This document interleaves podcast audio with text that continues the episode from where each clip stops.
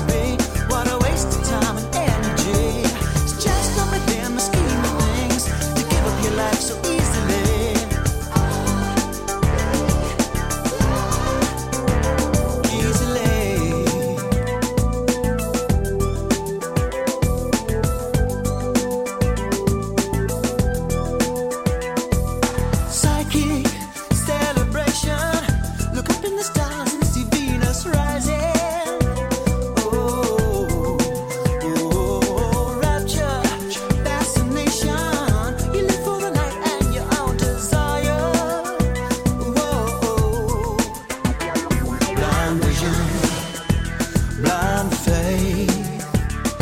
You really can't rely on what they tell you for.